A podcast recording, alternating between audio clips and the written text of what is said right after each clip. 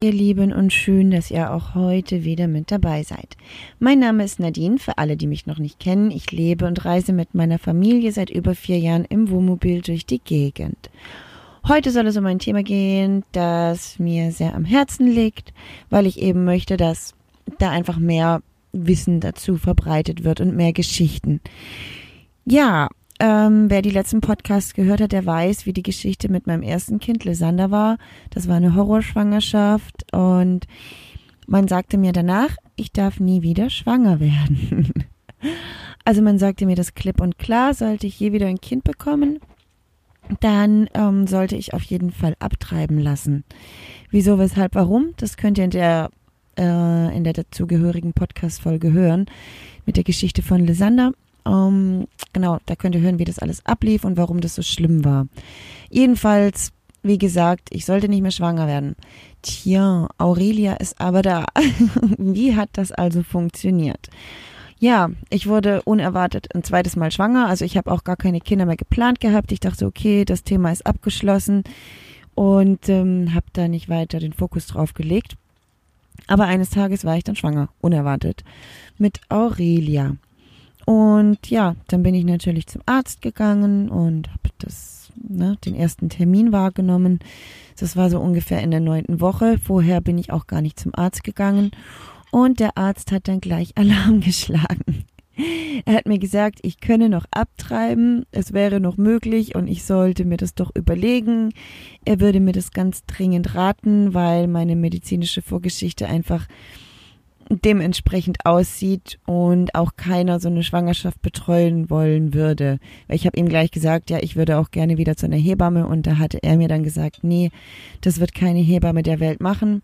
Und ähm, wenn ich jetzt nicht abtreiben lassen möchte, dann muss ich auch dies und jenes einhalten. Dazu gleich aber mehr ja, ähm, ich hatte vorher schon nach einer Hebamme gesucht. Ähm, ich hatte da bei meinem alten Geburtshaus angerufen, wo ich eigentlich die Hausgeburt ähm, durchführen lassen wollte oder mit denen und habe gefragt, ob die mich dieses Mal betreuen können, aber die haben mich komplett von vornherein gleich abgelehnt und haben gesagt, das ist denen zu risikoreich und sie wollen mich ähm, nicht betreuen.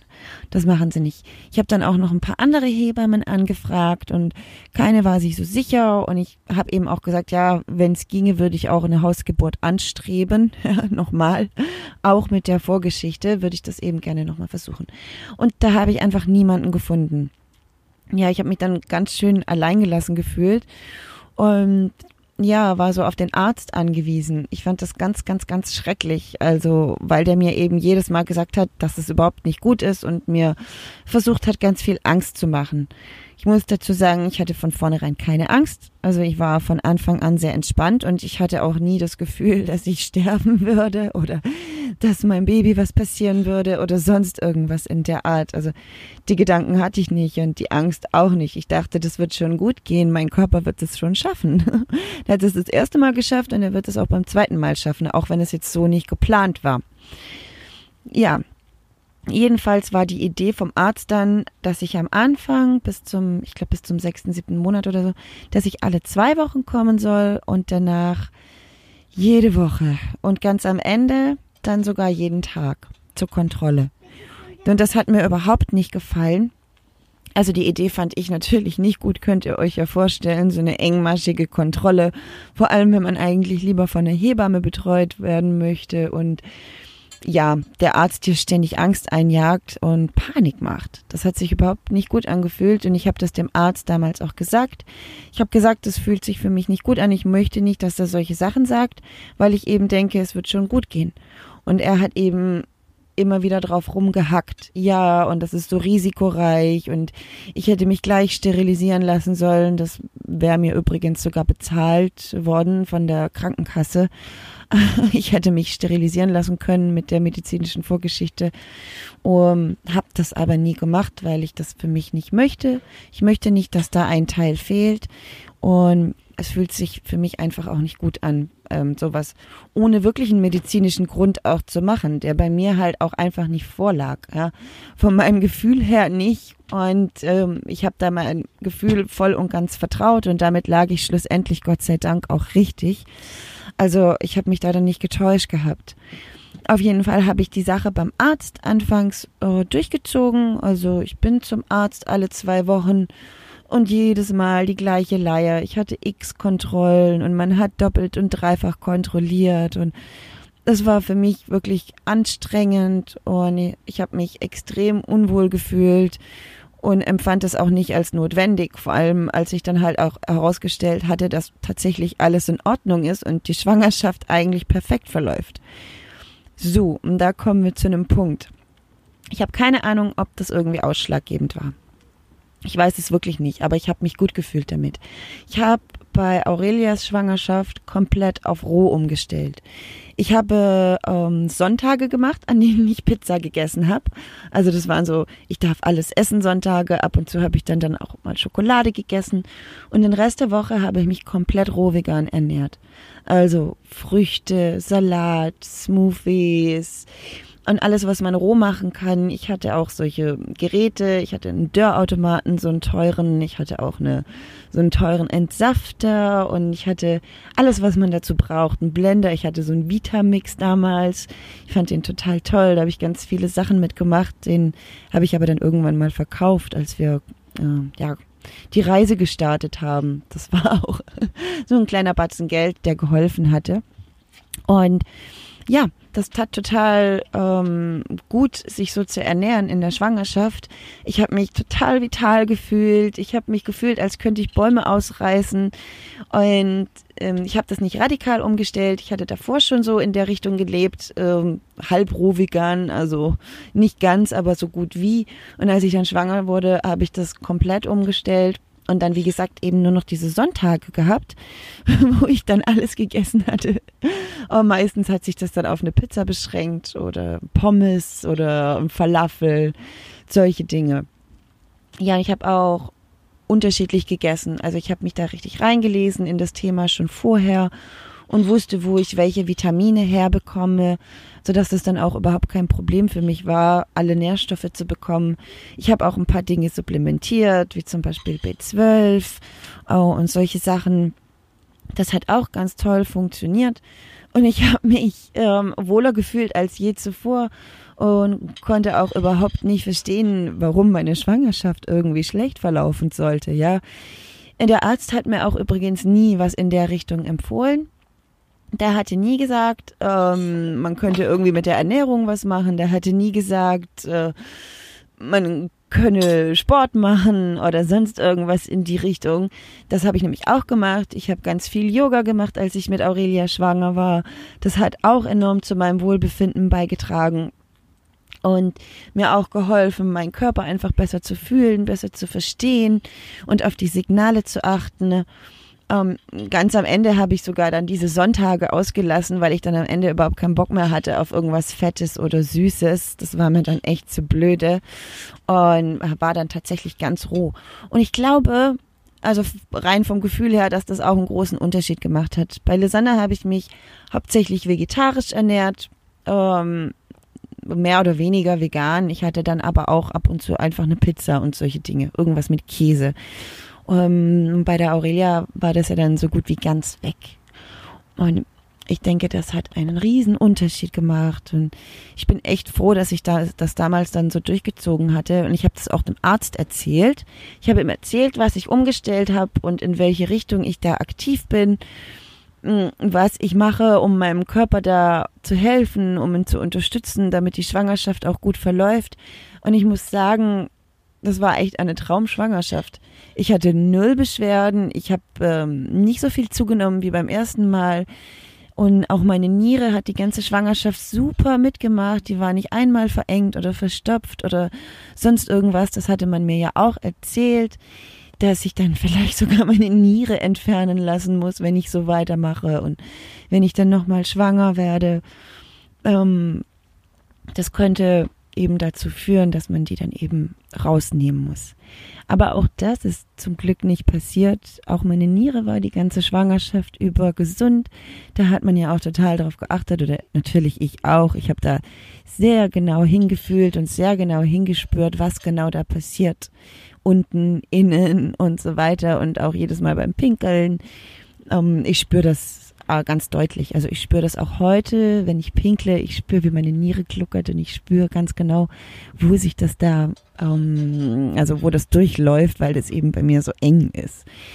Ja, fühlt sich manchmal schon ganz schön krass an. Aber ja, so ist es halt. Jedenfalls ging das auch gut und das hat prima geklappt. Und ich bin so stolz drauf, dass ich das so geschafft habe. Was ich aber einfach auch schade fand, ist, dass der Arzt da nie drauf einging.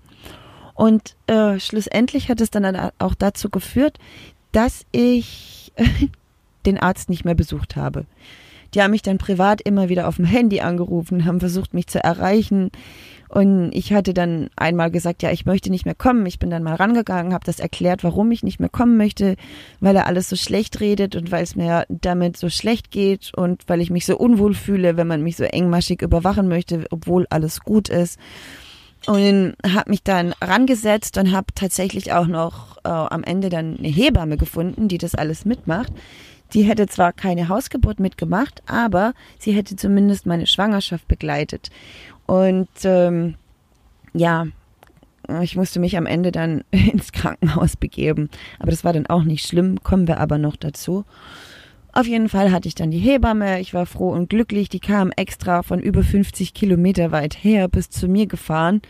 Und die war super, super lieb, hat mich in allem unterstützt, auch in all meinen Entscheidungen. Ich bin mit der alles durchgegangen, habe ihr erzählt, wie ich denke, wie ich denke, dass es gut für mich ist, habe ihr erzählt, welche Fortschritte ich da gemacht hatte. Und die war auch total beeindruckt von dem, was möglich ist, weil auch sie meinte, ja, mit so einer Vorgeschichte sollte man eigentlich nicht mehr schwanger werden. Und das würde auch sie jedem raten. Und ähm, sie war dann auch total begeistert zu sehen, dass man das irgendwie in eine andere Richtung, um, dass es eben in eine andere Richtung laufen kann und dass es auch positiv verlaufen kann, wenn man die Dinge halt ja richtig angeht. Ich kann natürlich nicht mit absoluter Sicherheit sagen, ob die Ernährung so eine große Rolle gespielt hat oder ob Yoga so eine große Rolle gespielt hat. Ich kann aber sagen, dass es eine große Rolle gespielt hat, dass ich auf meinen Körper geachtet und gehört habe und die Signale selber wahrgenommen und mich nicht auf das konzentriert habe, was man mir von außen oder was an, von außen an mich herangetragen wurde ich habe das nicht abgeblockt. Ich habe da natürlich drüber nachgedacht und wie gesagt hatte ich am Anfang ja auch ganz, ganz, ganz große Angst davor. Also die haben mich so sehr verunsichert mit ihrem ganzen Gerede. Die, die Ärzte, also er hatte dann auch mal einen Kollegen dazu geholt, beziehungsweise mich dorthin geschickt, weil ich sagte, ich will unbedingt eine zweite Meinung. Weil ich mich halt mit einer Meinung nicht zufrieden gebe. Ich möchte das von mehreren Leuten hören, dass es wirklich unmöglich ist. Ähm, der Arzt, der hatte mir zwar dasselbe erzählt, aber dem habe ich dann auch nicht geglaubt. Das habe ich meinem Arzt auch erzählt gehabt. Aber ja, ganz am Ende der Schwangerschaft war ich nochmal bei dem Arzt.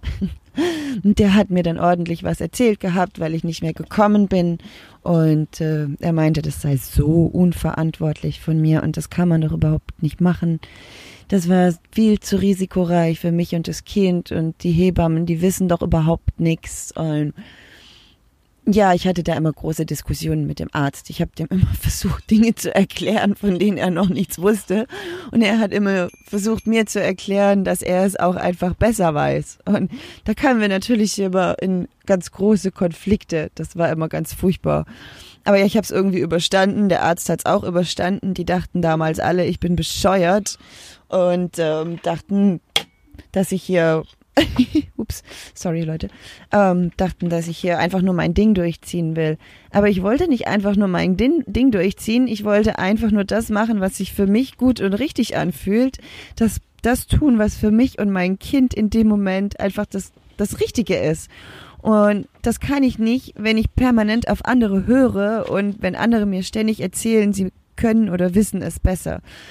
Und ich möchte das auch jeder Frau ans Herz legen, dass ihr auf euch hört, dass ihr nicht auf andere hört, dass ihr auf euer Gefühl hört, euch zweite Meinungen, dritte Meinungen holt und alles erstmal zehnmal hinterfragt, bevor ihr irgendeine Entscheidung trefft, weil es gibt nicht nur eine Möglichkeit, es gibt nicht nur einen Weg, es gibt viele, viele Wege. Also man sagt ja auch so schön, viele Wege führen nach Rom und das ist auch so, ähm, kann ich nur bestätigen. aus eigener Erfahrung. Das äh, lief bei mir ja schon öfter so, nicht nur in Bezug auf Schwangerschaft und Kinder. um, wer uns schon länger folgt oder wer mir schon länger folgt, der weiß Bescheid. Ja, jedenfalls, Aurelias Geburt, wollen wir dazu kommen. Aurelias Geburt war eine Traumgeburt. Die war perfekt von vorne bis hinten. Aurelia hat Anzeichen gemacht, eine Stunde bevor sie tatsächlich da war. Ähm, das fing an. Plötzlich hatte ich so einfach so ein paar Schmerzen und ähm, mitten in der Nacht um 1 Uhr war das. Und ich dachte, oh ja, so ein paar Wehen, wie man die eben so hat. Nichts Schlimmes und es wird schon, schon gut sein. Dann wurde das in, innerhalb von fünf Minuten so heftig, dass ich dachte, okay, das werden jetzt wahrscheinlich doch die Wehen sein. Und ähm, ich muss wahrscheinlich ins Krankenhaus. Dann hatte ich natürlich äh, einen kurzen Moment Panik geschoben, weil ich an all die Geschichten von den Ärzten dachte. Weil ich dachte, oh mein Gott, was ist, wenn sich jetzt alles bewahrheitet und es bei Aurelia auch so schrecklich läuft wie bei Lisanne. Aber sie kam zum Termin, sie kam zum perfekten Zeitpunkt, äh, mitten in der Nacht, wie die meisten Kinder. Um ein Uhr hat sie sich bemerkbar gemacht, um zwei Uhr war sie schon da. Also alles in allem hat ja, es war kein, keine ganze Stunde. Es war 1 Uhr und 2 Uhr plus minus.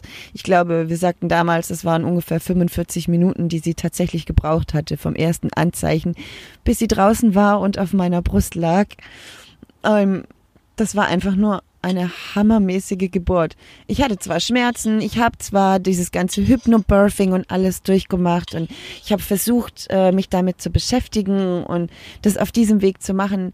Ich hatte aber, wie gesagt, von außen schon so viel ähm, eingeredet bekommen, dass es für mich dann auch unmöglich war, dann am Ende ganz so entspannt zu sein.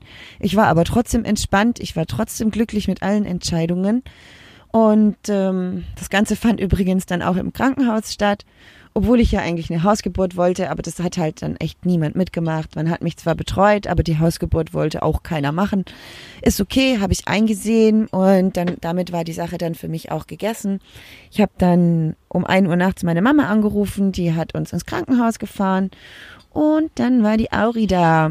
Ähm, schön war, dass die mich auch in Ruhe gelassen haben und ähm, ja, uns im Kreissaal mehr oder weniger allein gelassen haben, weil ich ihr gleich deutlich gemacht habe, dass ich eigentlich niemanden dabei haben will.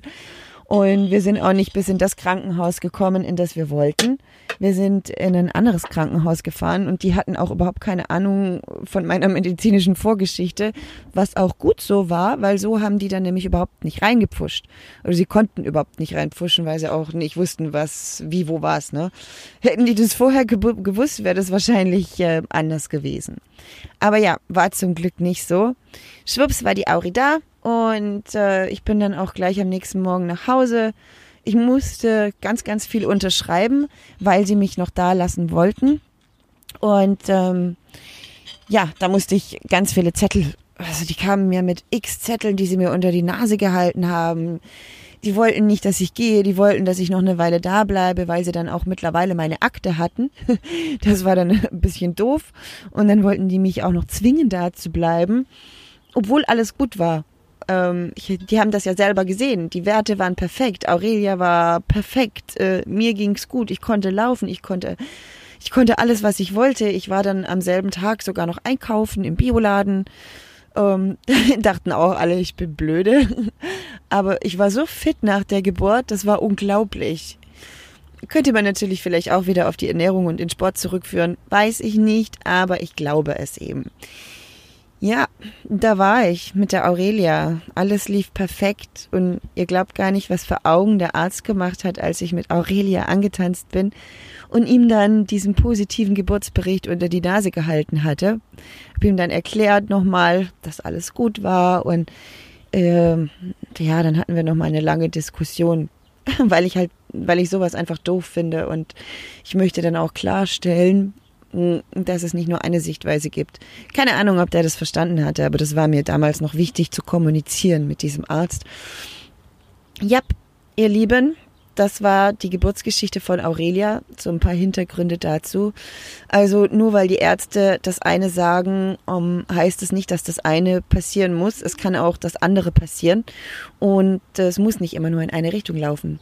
Man muss einfach auch mal so ein bisschen an sich glauben, an seine Fähigkeiten glauben, die Dinge selber in die Hand nehmen, die Verantwortung selber übernehmen, statt sich immer auf andere zu verlassen.